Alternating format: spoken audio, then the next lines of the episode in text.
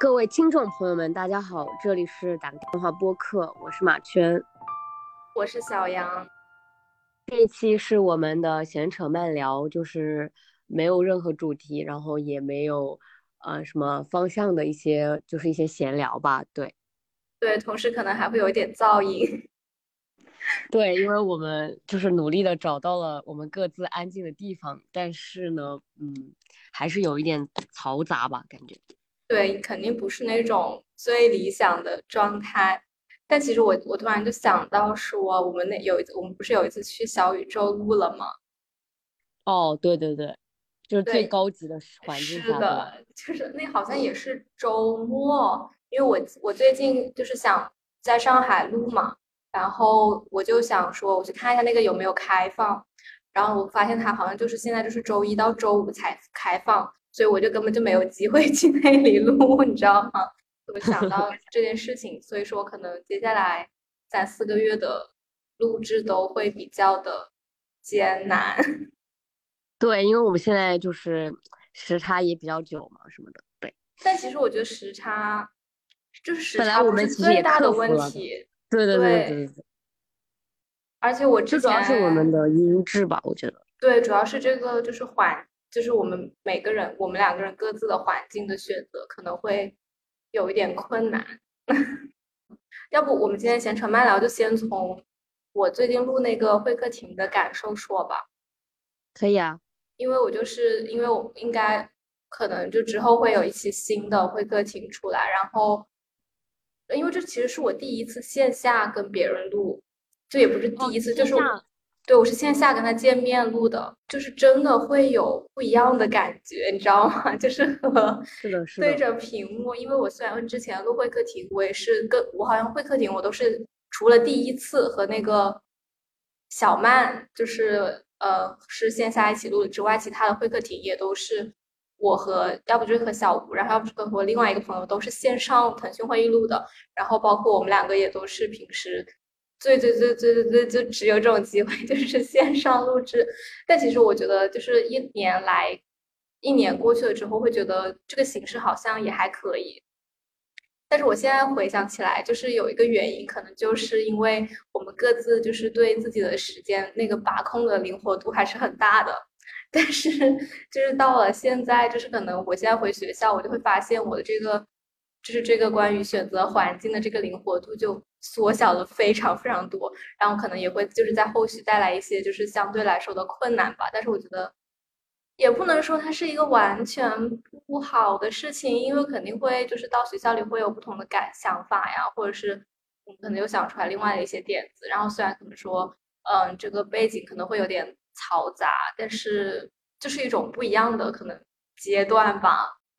对，而且我觉得其实我我我目前来讲，就是我们现在就是不得已就没有办法，因为我们就是物理 上不在一个环境下。但是我会觉得说有条件的话，我肯定更喜欢线下。就是我到现在都觉得，就是我们两个录的，就是我们两个状态特别特别好，就是最好的一期肯定还是我们之前在上海，然后一起参加完一个那个舞会，就那个活动之后。然后包括那天也是刚刚就是夏天的时候，然后我们两个就在我们家就是一时兴起录那一期，就是我觉得那一期的感受，就是迄今为止都让我觉得嗯记忆犹新吧。对，就是我觉得还是线下还是非常重要的。是的，我感觉我可能都已经忘记了 有那么一段时间我们是线下录过的，就好像我们好像一直都在线上录的一样。但是其实我觉得。就当时还挺神奇的，刚最开始是线下才有机会说一起录这个播客，但是现在就是慢慢的转变到了线上，然后我们又这样子这样子录了很长一段时间，然后现在再去想，就是可能线下的那一段，可能大概半年的那个时间，就是可能在你家录，然后包括还有就是去小宇宙也是那段时间去录的嘛，就还觉得是一个很神奇的一个。上半年，然后也是一个那种博客刚刚开启的那个阶段吧。而且我觉得，就这，我们就正好印证了我们之前的博客里面聊到的，就是其实我们也是有线下基础的，对吧？就是我们一开始是就是线下线下见面，然后线下聊天，然后才慢慢转变成线上的。嗯，对，我就觉得还挺。还挺神奇。而且我觉得当时肯定也是清楚说，就是之后肯定会转线上，但是可能那段时间就是录，就是每觉得录起来很开心啊，然后感觉每个月可以发那么两期，然后嗯，虽然那个时候没有感觉说这样的机会是有一个那个终点的，就是就是在你去美国之后，然后就但是。但是我觉得就可能真的会是一个这样的状态，因为我觉得我很难去想象说跟一个人绑定在一起，说我们两个都一起在这个城市，就是那么长的一段时间，你知道吧？就是但是感觉说就是通过线上还是会有这样的。呃，联系啊，就是虽然跟线下的那种见面的互动会不太一样，但是也是可能也是关系的另外一种发展的方式，就很奇怪，但是也有很奇特的一种方式。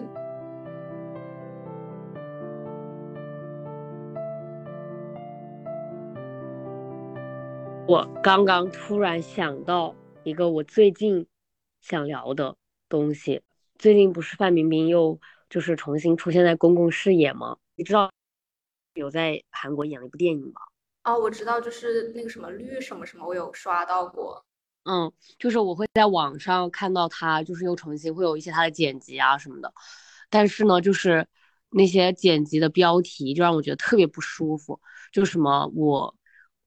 我貌美又糊涂的前妻什么的，就是我真的觉得有事吗？就是。很多很多男的都习惯性的会把，就是会把自己带入到一个丈夫的角色，就是对一些公众人物，你知道吗？包括之前就是王，应该是王宝强跟马马蓉吧，就是一个什么事情，就反正就是他们的家务事吧。但因为他们是明星，所以就放到公众平台上来讨论，然后就会有很多男的，就是共情王宝强，就觉得说。怎么会有一个这样的妻子什么什么的？包括我，我看范冰冰那个标题，我真的觉得我好难受。而且弹幕就很多很多人在刷那个，你知道吗？就说什么什么什么前妻啊，然后说我前女友啊什么的。因为我想说你谁呀？范冰冰就是就是为什么会大家会这么如此自然的，就是把一个女性当做自己的妻子呢？就是我真的觉得好难受。就我觉得这个可以延伸到就是挺多社会议题的，就比如说一些那种新闻出现，然后就很多男的就会觉得自己是，就是那个新闻当中的男的，然后觉得自己是受害者什么什么的，就我觉得挺挺挺难受的。反正我最近看到了一个，我我觉得就是我想讨论的一个话题吧。就这个转变确实有 让我有点意想不到，就是挺挺挺闲扯慢聊的吧。对，可以可以，就是随便乱转。就我觉得刚刚你说的那种，其实有一个相对相对温和的一个表达方式，就是叫一些女性叫老婆，然后或者是有那种国民老婆。然后虽然我想到就是一个反驳我刚刚说那些话的一个例子，就是也有一些叫女性老公的，就是说他们很帅气啊，然后就就是都是一些那种追星用词吧。然后可能包括叫男男性老公什么这样子也普遍的一种。叫法，但是我觉得这个其实可以就是反映出来我们是如何去看待我们和这个就是我们喜欢的这个明星之间的关系的，或者是我们是如何去就是去想象这样一种关系的。因为我们可能就比如说像你刚刚说的，他就把范冰冰自动加入说是我的一个前妻，然后把它放到一个这样的呃两性关系、男女关系的这样的一个模板里去，包括老公、老婆其实都是这样的一个模板，但是可能就。嗯，更少出现一种更加就是互相欣赏、互相，或者是你以那个人为榜样，而不是说我要跟他假，不管是假想还是 怎么样的和他绑定到一个这样的呃所谓的一个恋爱的这种两性的关系里面去。对，就和我们之前讨论过，然后也在，就是我之前还发了一个那个微博说，就是说我们作为女生，有时候也会对自己喜欢的女性博主或者是女明星叫老婆什么的，可能就是在我们的潜意识里，我们还是觉得就是表达对一个人的喜欢是叫他老婆，或者是说在一段关系当中，就最终的美好的结果还是婚姻，就是我会觉得这种这种观念其实就是有点潜移默化，就是就算我们现在已经知道了，就是说。婚姻的弊端，或者说婚姻并不是一个必须的东西，但是我们还是会潜移默化去做这样一些事情，说这样的一些话。所以我真的觉得，就是我们应该警惕语言的使用，就是不应该说还是去。呃，觉得说对一个人的最高的赞美就叫他老婆什么的，包括我们之前也提到说，在影视剧里面两个人的最终的感情的结局还是结婚，然后呃，当观众看到里面的一些情侣，就电视剧里面情侣还是会说什么让他们结婚啊什么的，就是我觉得这就是一种就社会文化的影响啊，就是我们潜移默化就是觉得说还是得结婚，然后还是得就是说叫别人老婆什么的，就是但是我会觉得说，其实这也是一种冒犯，你知道吗？就是之前我看到。呃，有一个那种小小的花边新闻吧，就是有那种女明星发自己的视频，然后下面就有很多男明星的粉丝说，你能不能做我们家嫂子？你能不能看看谁谁谁谁？你觉得他怎么怎么样？就是类似于这种话，就是我会觉得说，真的是一种非常冒犯的行为和表达。我觉得娱乐化也要有一个边界，就是我觉得这种事情就不能够用来娱乐化，就真的觉得，就作为粉丝，你把自己带入到一个什么？妹妹或者什么角色，然后去跟别的明星说，你能不能做我们嫂子什么，真的是非常冒犯的。就是你这跟跟那种亲戚催婚有什么有什么区别呢？就是我觉得说，就是我觉得我们就应该警惕这样语言的使用吧。对，我觉得虽然你刚刚说可能是自称为妹妹为哥哥找嫂子。但其实也是一种男宝妈的心态，就是对，就是很男宝妈，非常男宝妈，极其男宝妈。对，就是把女女一个非常优秀的女性，就是说让她视为自己的资源。对，就是要把她套入到那个男性的一个所有物的那种关系当中，就觉得非常的，真的就是我其实很难以置信。说实话，虽然我也看到过这种就是评论了，或者是一些。嗯，大家的一些分享，但是我我其实刚刚想到，就是我我正好今天晚上在听那个，就是 GQ Talk 他们的最新一期是讲那个上野千鹤子的嘛，然后它里面讲到，就是有稍微提到一点最近那个就是就是舆论比较 爆炸的那个事情，然后他就有提到说，之所以这个东西这么的，就是突然一下子就是这样爆出来，可能也是因为。嗯，这个婚恋其实是所有所有人都特别关注的一个问题，然后它可能反映出来的并不是说女权已经变成了一个主流，而是大家依然非常在意说，就是讨论这个在这个婚恋的框架里去讨论，包括起争议的或者是一些非常热就是热烈的交锋的，都是一些都是一些跟婚恋有关的话题。但其实如果你去，比如说你去关心女权主义，然后它背后的一些理论，然后。以及它可以去包含的很多很多东西，真的就是不止婚恋。虽然说它真的是很重要的一部分，但是我觉得就是当它变成一个，就是在我们大众，我觉得也不是大众，就是在我们眼里说大家讨论争议非常多，然后就突然爆出来的一个事件的时候，它其实还是反映出来，就是大家对这个婚恋事情的一个看重，以及觉得说，嗯，它真的是我们难以去回避的一个问题，也是当下可能。二十三、十四十的女性，最最最最最最关注的一个问题之一。呃，包括我之前也也也也觉得，就是在我们当下的环境下，在婚恋的语境下讨论女权主义是更安全的。我们并没有被允许去讨论另外一条路，就是不婚恋、不不生育、不结婚的这条路上的女权主义，就是在我们当下的这个环境下是不被允许讨论的。就是可能在婚恋，就在婚恋当中的女权主义是。就是更更会引起讨论度，而且也是更主流的一种女权主义。包括之前，我觉得沈一斐能够出名，然后能够就是说在各个公共场合露面，也是因为她讨论的也是婚恋啊、婆媳关系啊、与老公的相处之道啊这种类似于这种东西里面的女权主义。就是我讲出来都觉得有点搞笑，你知道吗？觉得中国现在就有一种很神奇的。就是他们自称的女权主义的流派，就是这种婚恋内的女权主义。没，我没有说，就是说你呃结婚以后，或者是，或者是就是进入这种主流的生活之后，你不能够成为女权主义。就我不会去否定这样的可能性，但是我会觉得现在 我们的这些讨论有一点偏离主题了。就是，就是说，我觉得女权主义一定是在婚恋之前的，而不是说你在一个呃婚恋的这样的一个。Bubble 之下去讨论女权主义，因为我觉得无论如何，呃，你步入了婚姻，你就一定会受限，就是不管你的婚姻有多么的自由，但是你在东亚社会的语境下，你作为一个妻子的这样的一个身份，你就是会受到一定的限制。就是就是说，你你可以说你是一个自由的妻子，但是，呃，就怎么讲嘞？就是我觉得妻子这样的一个 title，它就一定是会给你的人生带来一些束缚的吧。不管怎么样，你都无法去做一个。比你没有结婚的时候更自由的你自己，就是我觉得这是不可否认的。所以我觉得在就是这种妻子的身份下，或者是在这种婚婚育的呃框架下去讨论女权主义，本身就是一个在我看来是一个伪命题吧。对，但是我也说不会去指责那样一些在进入婚姻关系之后才觉醒，然后才有女权主义意识的人，就是我会觉得说也是可以的。就是我我没有说就是。就是堵上这条路，就是你不可能成为一个我，我就说没，我不是说就是女生在结婚之后不可以觉醒这种，但是我会觉得说，就可能会更受限吧，就没有那么自由吧。对，我觉得就是像你刚刚说的一样，就是这个话题本身是安全，然后它再加上一点点那种性别平等的，好像一个先一个先进的观念加进来，好像会显得说婚姻是有可能平等的，但是就是可能。对于我来说吧，就是因为我现在我肯定是不属于那一类走进了婚姻之后再觉醒的人嘛。但是我觉得说肯定会有这样一大群人是真的在走进去之后才认清了这个现实。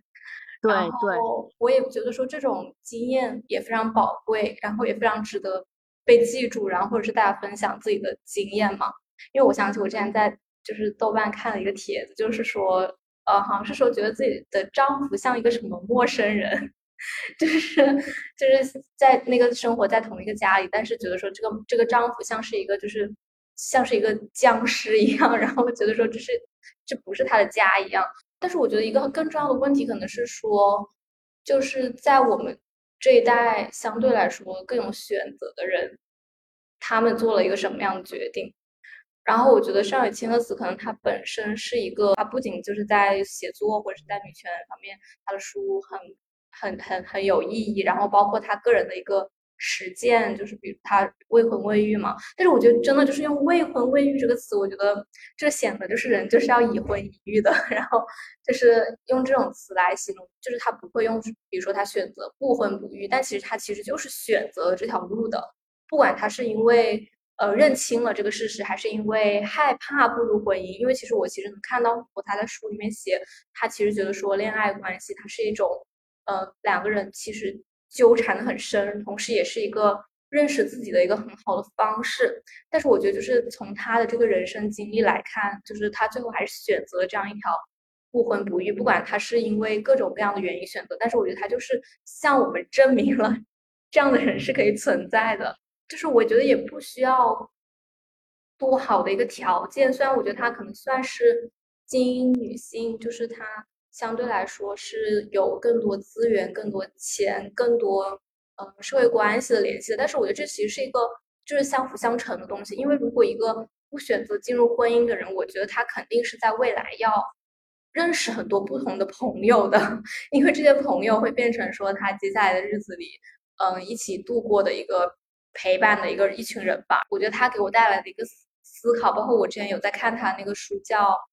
一个人最后的旅程》，就是讲关于养老啊一些问题，还有临终的一些问题的一本书。然后我就觉得说，他其实提到了很多认识一些更新的，呃，不是更新的，就是更年轻的朋友的重要性。而且我觉得这一点可能是在，嗯，一些现在的一些中老年女性身上。我是我中老年男性肯定是相对于中老年女性更欠缺这样社会关系的一部分人，但是我觉得就是一个未婚、一个不婚不育的女性和一个选择进入婚姻然后投身家庭或者是继续事业的这样的一个女性来说，她可能会拥有更多更丰富的社会关系网，然后她可能会结识到更年轻的一群朋友，然后她也可能会认识一些比她年纪大的朋友，然后这个关系网是非常密集。然后是一个全方位的，但是我觉得，就我观察到的一些我身边的中年女女性来看，她们可能，嗯，大多接触的都是一些自己的同龄人，然后要不就是单位里的一些同事，就很难有机会去发展这样一段有各种各样的友情吧，就是没有，首先没有时间，就他们可能大多时间都花在家庭上面。如果有了孩子，那就更多了。但是我觉得像上野千鹤子他写到，不记得他是在哪一本书里面写到，是说，嗯，结识这种，嗯，比自己更年轻的人的一个重要性吧。然后也是为自己以后的一个养老的考虑。因为如果说到女性互助养老的话，我觉得同龄人是很难互相帮助的。只有说一代一代的女性选择不婚不育的女性，她们一起。结合联联联合起来，然后去面对这样的一个问题，才是有可能的一个解决方案吧。对，是的，我我个人来讲，我可能就是不会那么的去指责，就是进入婚姻的女性，是因为我觉得站在我们今天来讲。包括上野千鹤子，她本身也一直一直在，就是包括你刚刚说，她想要结识更多新的女性，然后包括她在就是在场女性学者访谈这本书里面也一直在提到，就是她最近的研究方向是，就是女性的独身养老这样的一个方向，就她也一直在探索一条新的路，就是如果我们就是越如果越来越多女性不婚不育，我们未来的路在哪里？就是我觉得这本身就是一条很实践性的、很革命性的路，所以我觉得就是对于我们现在来讲，不步入婚姻、不去生育，比步入婚姻去生育是更难，然后面临更多的未知的事情。就是我觉得没有办法去，因为我觉得人就是就是趋利避害的一种动物。就是我觉得说，我不会去指责女人不够不够坚强，或者说不够坚定的去不踏入婚姻，因为我觉得就是。这人的本性就是你，你会选择一条更容易的路。但但是我觉得，就是作为我自己来讲，或者是我的同路人、我同文层来讲，我觉得我的看法就是，就是我觉得我只能要求我自己，或者是要求我的同文层，就是像上一天早说的一样，就是不不糊弄自己。就是我觉得你如果步入了婚姻，那你也不要糊弄自己。就是你就算步入婚姻，你觉醒之后，如果你觉得你没办法糊弄自己，那你就可以选择离婚。就是我觉得这都是人的个人选择。但是我就是觉得不会去指责他们，因为我觉得，就是我们现在并没有发展到。给每一个，就是让每一个女性都知道自己未来路在哪里。就是包括我们现在如果选择不婚不育，我们其实也并不确定。就是我们需要结识更多的同路人，去一起去啊探索这条新的路。所以我觉得这本身也是一条很难的路。而且我觉得上个千月子老师说的，就是这样一些，比如说结识新的女性啊，然后创立自己更好的养老环境什么的，也是一个就是很有创新性的东西吧。我觉得我很期待。就是如果就等我们老了之后的未来是什么样的，我觉得一定是，就是我现在来讲就是已经是充满希望，然后我觉得一定会是更好的养老系统或者是怎么样。我觉得上野千鹤子他面向公众的表达，比他书里面或者是就是呃一些更小众的表达，比如说研究论文什么的，就是都是更温和的，就是能够看得出来他，包括他自己在访谈里面也说到，就是他其实。并不想要自己做一个就是只在象牙塔里边的一个这种只写论文，然后只给特定的人群看的一个这种专门的学者。他其实希望自己是更面向大众的，然后也希望自己就是在学术和面向大众之间这两条路之间就是都不放弃。所以能感觉得到，就是他面向大众的言论真的是会更温和。比如说他在面对，嗯，全西西。呃，这位呃呃博主的这个访谈的时候，就是他，他明显就是更怎么讲，就是他会用一种更让大众接受的语言来讲吧，就是包括婚姻啊什么的。其实。我觉得他自己本身是对婚姻很不屑的，就是他自己对婚姻这个制度，他其实就是很很，就是包括他自己不选选择不踏入婚姻也能看得出来嘛。但他对全息那个访谈其实是很温和，就是很能够让大众所接受了。我觉得也是因为这样，他这个视频才会被传播出去。我觉得对于他来讲，就是传播。更重要就是能够让更多的女性知道有女权主义这个东西更重要。就可能如果更深的东西，它就是当你知道之后，你去自己去读他的书，然后自己去读一些别的文献，自己去探索你的你自己想要了解的东西。我觉得对于他来讲，可能就是让大家知道，让大家了解到有这样一个东西吧。我觉得对于他来讲，就他这个访谈的目的，就是我觉得。然后我刚刚在听你讲的时候，我就在想说。他在访谈之前是就是是知道这些问题的，还是是否了解这个博主？因为我觉得就是他可能也是抱着一种新一代的年轻人去交流的心态来做这个访谈，只是那个事情的发展可能就是不在他的想象范围内，但他还是以一个非常体面、非常温和的方式表达出了自己的态度。因为我觉得那毕竟也就只是一个工作嘛，对吧？就是对啊，也没有必要说，就是和别人发脾气这种事情，就是也没很没有必要。就是自己的情绪稳定和身体健康，对他来说肯定是最重要的事情。而且我觉得真的就是他都他都那么大年纪了，你说，就是就是没有没有必要去就是发这个火。虽然我觉得他说的一些话，就是那个博主说的一些话，确实让我觉得说，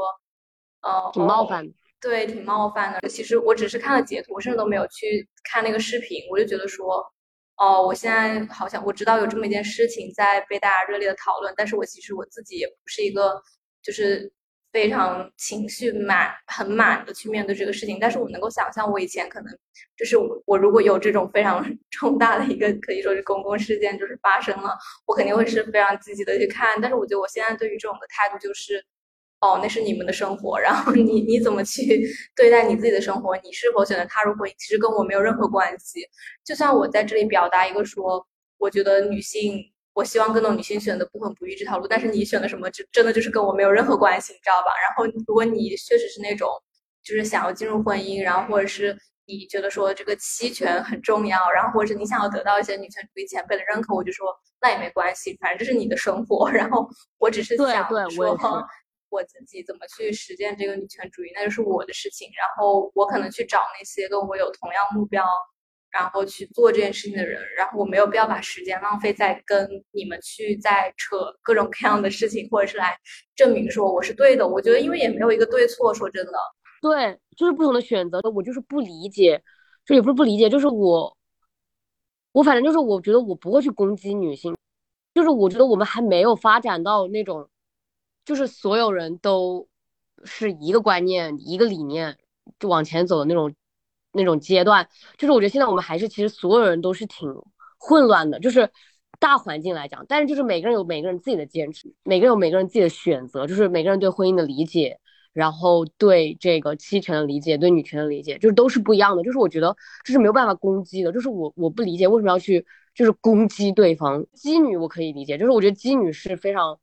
值得肯定和提倡的一个女权的流派，但是我不，我觉得就是我会，就作为我自己来讲，我会觉得说我永远都不会去攻击女性个体的选择，因为我知道就是他们都是受害者，就是就是说你没有办法去指责一个受害者不够体面、不够坚强、不够勇敢，就这是我自己的，这也只是我自己的观点啊，就是我会觉得说，在我们现在的这这样的一个。非常初级的阶段，就是还没有到要去指责女性的地步吧。就是说，对我是这样觉得的。是，但是我刚刚同时想到的是，我也很理解那些互相攻击的人，就是我也能理解他们的愤怒，你知道吗？就是对对，就是那种恨铁不成钢的感觉了。就是说，也可以理解了。是的，就是看大家就是对这件事情发表一些评论啊，或者是，但是我觉得这可能也涉及到，就是说一个人在。就现在有很多那种所谓的女权主义博主，然后就是可能或者是一个代表性主义的这样一个比较温和的一个那种形象，然后有时候他们的一些语言，就是或者对待一些事件的态度，也会就是被嗯可以说是被这些关注女权主义的人是盯着的，你知道吗？但是我同时我一方面我非常理解说他们是想要监督，就是。因为他如果作为一个博主，他其实是有很大影响力的嘛。然后他发出来，他发表出来一些言论，也是会影响很多人的。然后我当然就是，就算我是作为一个普通的网民，我其实也有意见对他的一些表达的观点进行。呃，你可以说是攻击也好，我觉得对观点攻击倒没有关系，但是我觉得就可能就是对人，就是就是真的没必要，就是上网吵架不如回家睡觉，对吧？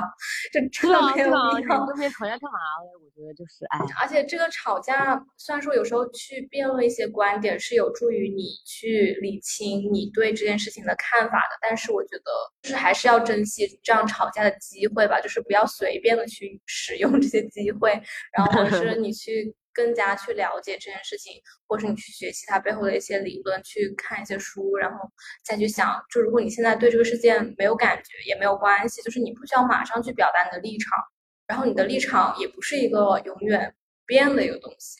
就真的会改变。完全的接受我自己观念的流动，就是可能我今天一个想法，明天一个想法，我对我来讲，我最重要的只是记录下来我现在观点的变化，就是我从来不会去。觉得我就是给我自己画个框，就是我我这一辈子就这样了。就是我觉得可能我会有自己的原则，但是我也不确定这个原则会不会变。但是我觉得就是自始至终，我知道自己有自己的一个想法，然后然后就是不糊弄自己。我觉得就是这是对我来讲最重要。就但我觉得我的观念变是很正常的。就是我们现在毕竟就是处在一个，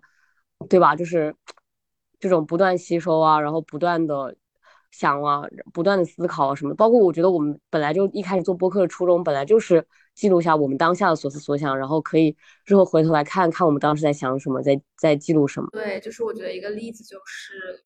之前就是你说的，我们在就是那次参加完那个活动之后回你家录的那一期嘛。是，其实，在那一期里面，我表达了一些观点，是我现在会觉得说有必要吗？就是就是这种想法，然后会觉得说，好像那个时候担心的一些问题，现在都觉得还好。然后我觉得这不仅是一种，就是你不同的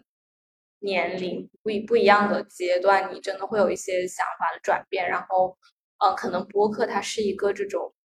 记录了就放在那里的那种媒介，然后你可以回头去看。但同时，我觉得就是，嗯，你可以去感受你自己那种改变，是一件特别奇妙的事情。因为有些事情你跟别人讲说啊，我以前是这样，我现在是这样，可能会有点奇怪。但是我觉得，就是当我自己切身的体会到我对以前的那个自己的观点已经有非常不一样的看法的时候，那个时候的感觉是很奇特的。我觉得这种感觉也会就是可能未来会反复出现。我想到就是包括我现在就是对于播客的一个想法，是对于我们自己录播客的一个想法。我之前其实我前一年我是。自己从来不听的，这是我因为就是剪了之后我就给你，然后我们发了之后，我我就也不会去听。我觉得刚开始是有一种就是对于自己声音的那种羞耻感，然后还有一种就是觉得说啊没什么好听的，还有更多有意思的播客等着我去听，我干嘛要听自己的播客？就是这种想法。然后后来我就。嗯，尤其是最近吧，我最近就是在回听一些我们之前的播客，就会想说，想知道一下我之前在想些什么东西，然后我就会发现，哦，原来我还知道这些东西。就比如说，因为我是在回听那个冲浪那一集，然后我就在重新听的时候，我就会发现，原来我那个时候知道那么多东西，但是我现在对于那些东西就很陌生的感觉。就我觉得这也可以就是反映出来一个，就是你在不同的阶段对一件事情的了解的那个程度，就是会时不时变深，时不时变浅，然后你可能就是要去接受这样的一种变化的改变。是的，然后我还有一个，我觉得就讲到这种思想的变化，就是我还蛮想聊竹子的，就是因为我我我我前两天就不是前两天前一阵子吧，就是疯狂的把他 vlog 全都看了一遍，因为想录 vlog。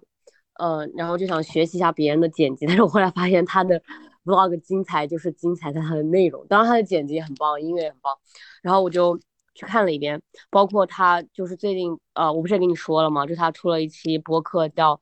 呃，就是反正就是类似于讲他生育之后才有了女权主义视角。就是其实我觉得其实并就是可能大家会有一点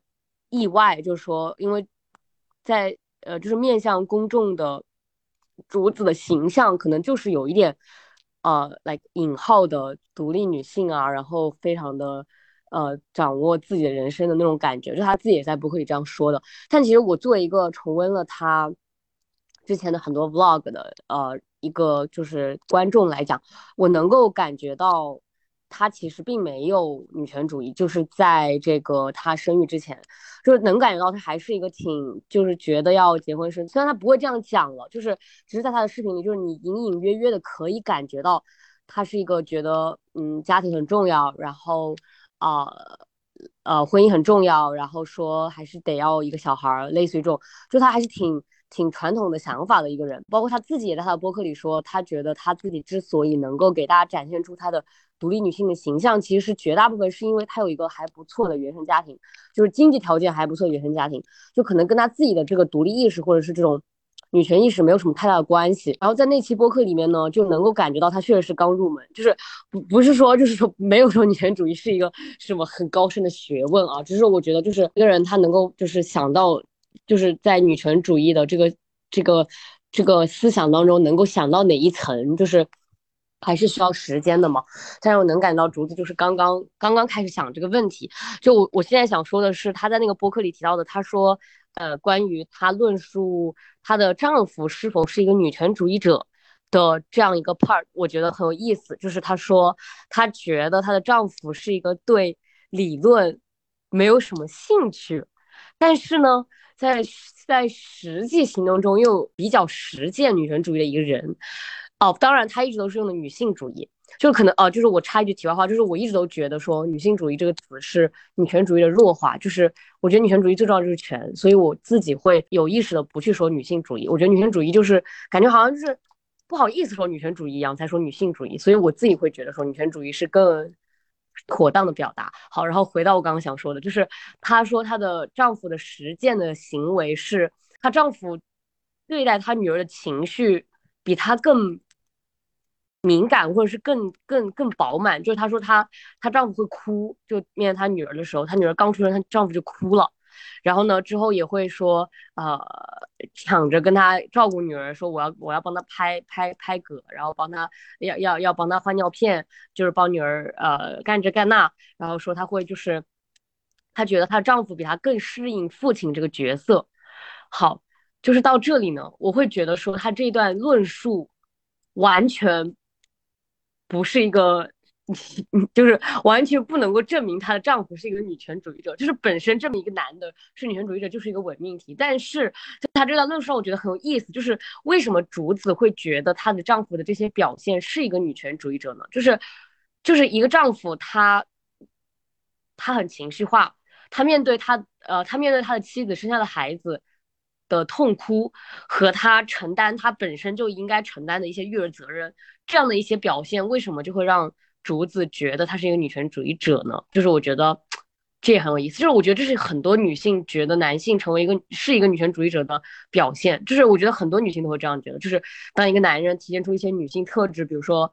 爱哭或者是情绪波动，就可能在，而且我觉得在竹子的表达当中，他甚至都不是一个爱哭，或者是就是很情绪细腻的，他都只是在面对自己的孩子的时候哭。我觉得这是很正常的，就是。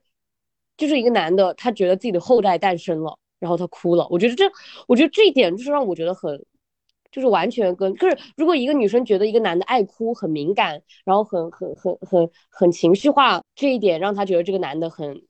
女权主义，我觉得还是可以沾一点边的。但是我觉得当一个男的面对自己的后代然后痛哭，我觉得这一点完全跟女权主义沾不上边。就包括他之后讲的那些行为，我觉得也，就是我会觉得说，为什么就会让竹子觉得她的丈夫是女权主义呢？就是我想讨论，我觉得这个其实能够回应到我们开始讲的，就是还是在婚姻的框架内去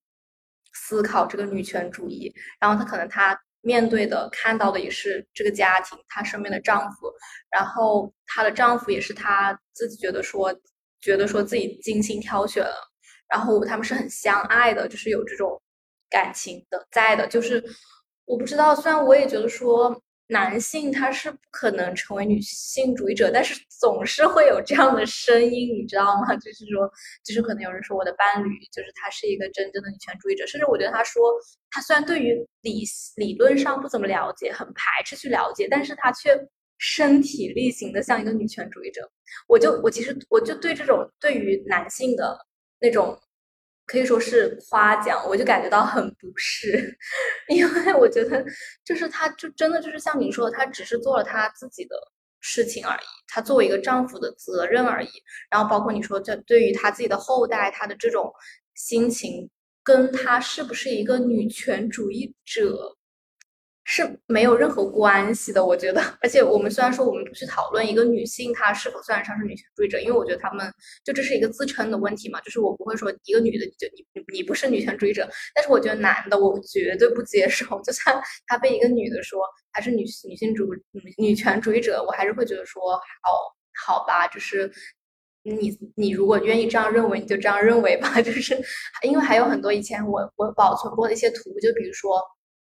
就是那种游行，就什么 real man or feminists，我现在想起来就会觉得，啊，也让我好讨厌这种说法。就是为什么一定要说让他女权主义变成一个去赞美一个男性，肯定一个男性的一个这样的一个装饰品，这样的一个奖章放那个男性身上，好像能够证明说我作为一个女的，我选择这个男性，我是有原因的，因为他真的很好。然后把女性主义再变成一个这样的奖章去安插在这个男的的身上。对，而且我我就是对竹子的这段论述就是感到疑惑的原因是，嗯，他是在自己并不是一个女权主义者的时候挑选的这位男性。就当他自己都还没有觉醒的时候，他如何去挑选一个有性别意识的男性呢？就是，就是我会觉得这本身就是一个悖论。就是我我我只能说，就是我没有说指责竹子和她的丈夫，就我也没有说怀疑怎么的，就是我就是针对这件事情就表达我的感受。就是，就是当你自己都不是一个女权主义者的时候，你如何去觉得你的呃伴侣是一个是一个女权主义者呢？或者说就是都不是女权，就是关注性别议题的人呢？而且我会觉得说。更就是在我看来，更像是就当你关注性别议题的人了，我觉得对，而且我觉得就是在在竹子这段事就这件事情看来，在我看来就更像是你自己觉醒了之后，你得给自己选择的伴侣合理化，就是你得合理化你自己的选择，就是你得把它安到这个女权主义者的框架里面，你才能够合理化你选择他作为你的丈夫，不然的话你怎么去接受呢？就是当你自己觉醒之后，你肯定得说服自己说他还蛮有性别意识的，因为他照顾孩小孩之类的。就是会让我觉得不是很舒服，而且我不喜欢她说她的丈夫什么叫做对理论理论不感兴趣啊？就是你，就是我有点失语，就是说你如果说对一个东西不感兴趣的话，你就是不感兴趣啊，你怎么会是对这个东西的基石，就是对这个东西的基础和基石不感兴趣，但是你能够把这件事情做好呢？我觉得这件事情本身就很奇怪，就是说你连。什么是女权主义？你也不知道什么是女权主义者，你也不知道。那你如何去践行呢？对吧？我觉得就是说，你不可能靠一个男人的天性，你不可能说一个男人的天性和本能就是一个女权主义者，然后他去践行这件事情。你作为女人，你都要跟你无时无刻不存在的、你无时无刻存在的厌女去做斗争。你在一个如此厌女的环境下长大，你得跟自己的，你作为一个女人，你都要跟自己的这种东西做斗争。你做你做一个男的，你怎么可能说他连这个基石的？几轮值他都不知道，他都不知道 what is，就是他连这个 definition，就是他连这个概念他都不知道，他怎么样去践行呢？我觉得这本身就是一件很让我觉得匪夷所思的事情。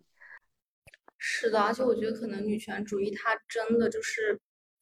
我觉得它其实我能感觉到它已经像你说的入门了，就是它能够感受到一些这样的以前他可能没有感受过的一些感觉，但是我依然觉得说女权主义就是他真的会。迫使一个女性去检视她身边的所有东西，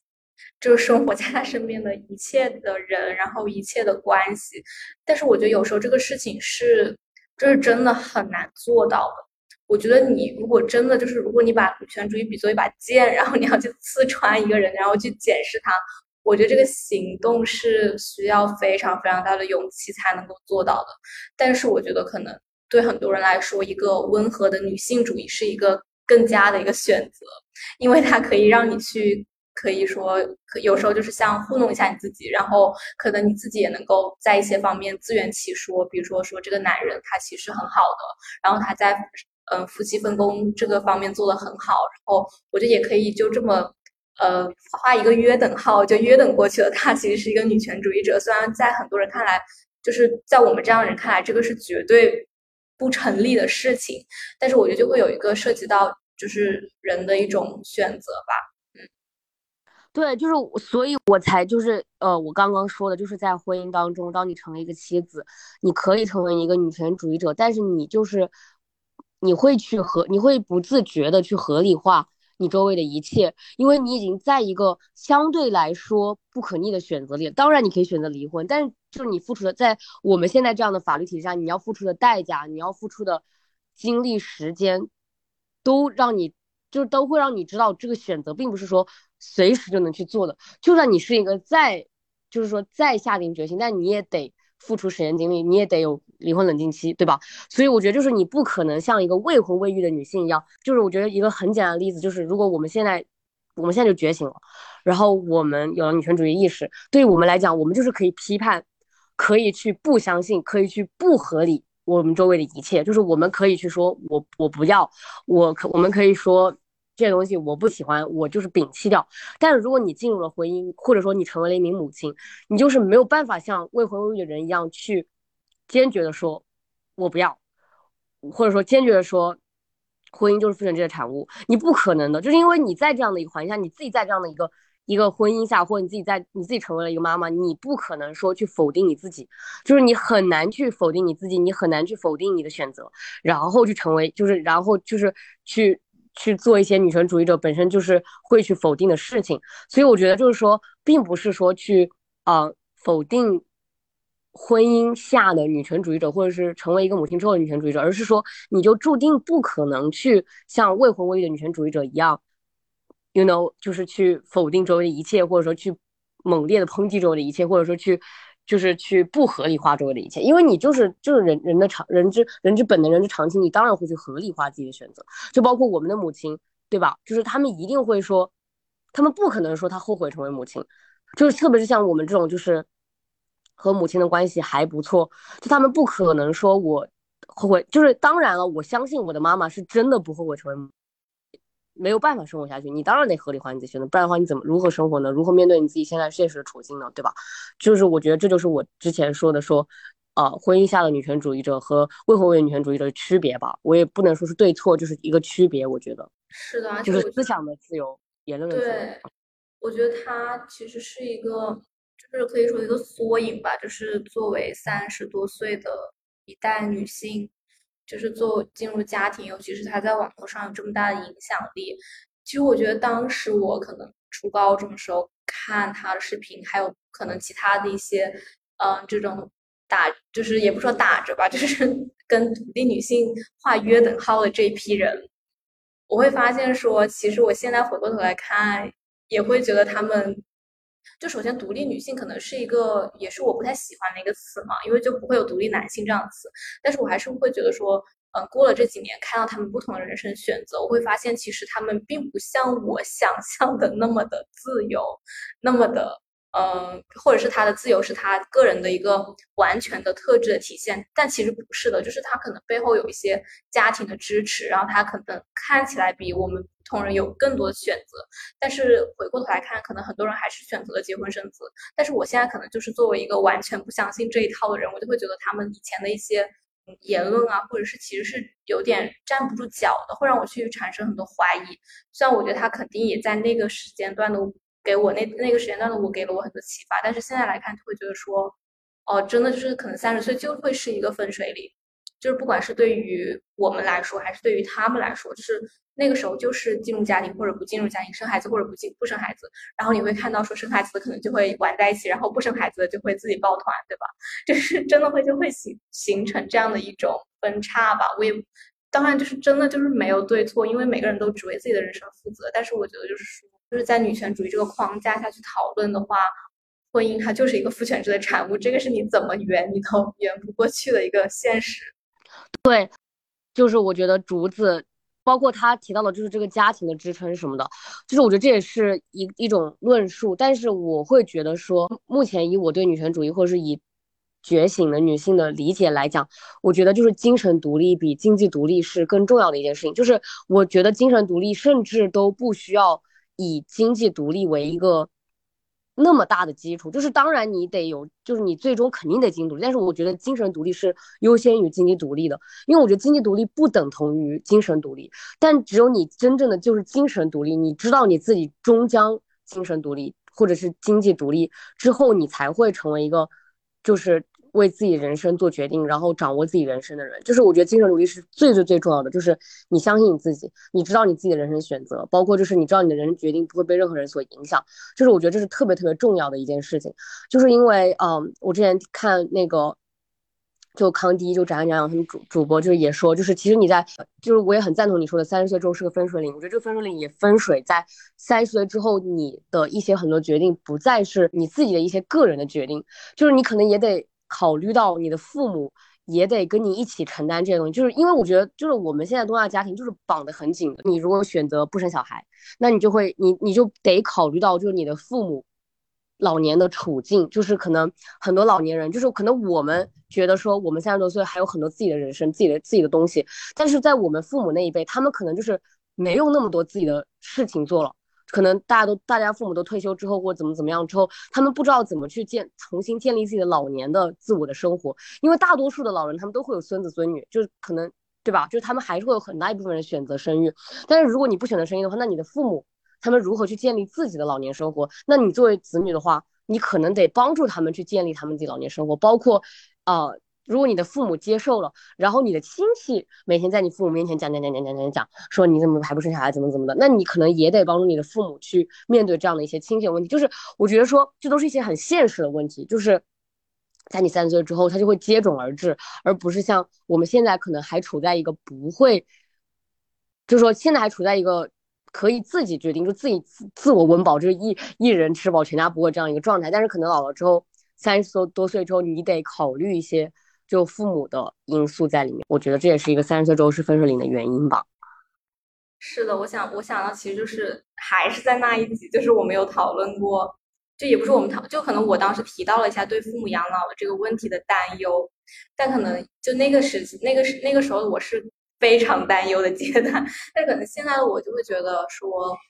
就是这些问题，对于那些生了孩子的夫妻来说，那些人来说，他们依然要去考虑，你知道吗？对，也存在，对对对对对对。甚至说，他可能作为一个老年人，你如果有孙子孙女，当然，我觉得这肯定是有喜悦的，这跟就是生孩子，你也很，你会，你也会有很喜悦的时候一样。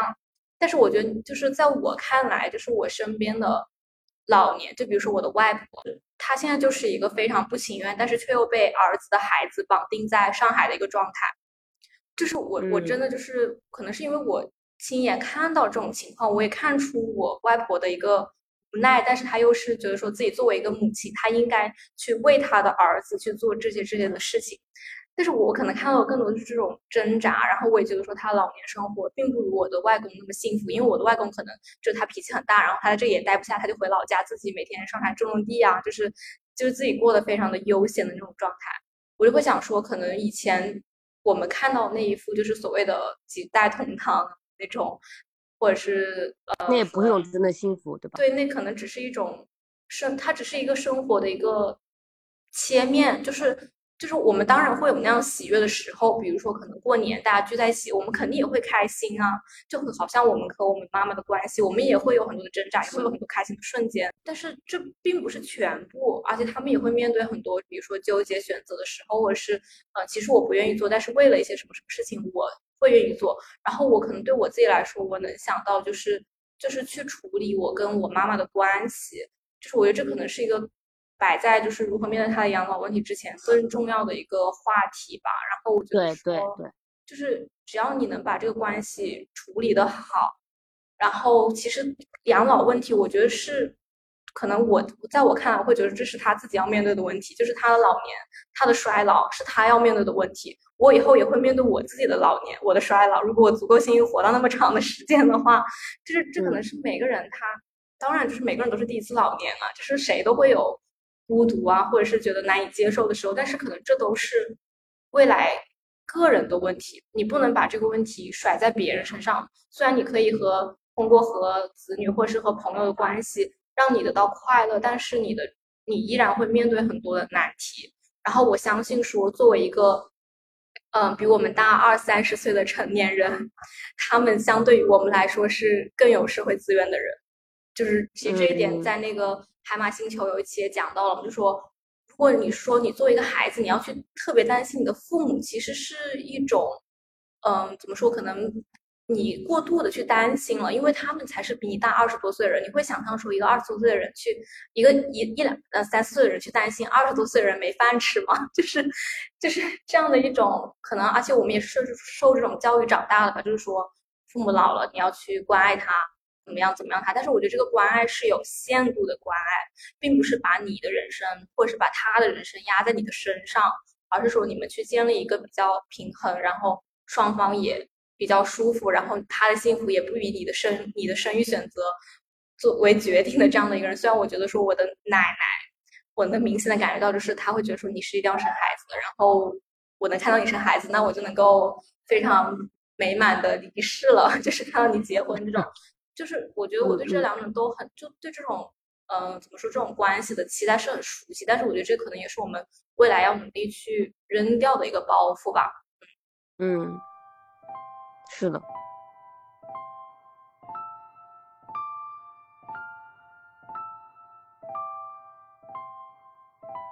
感谢各位听众朋友们的收听，我们下期再见，欢迎大家在评论区跟我互动，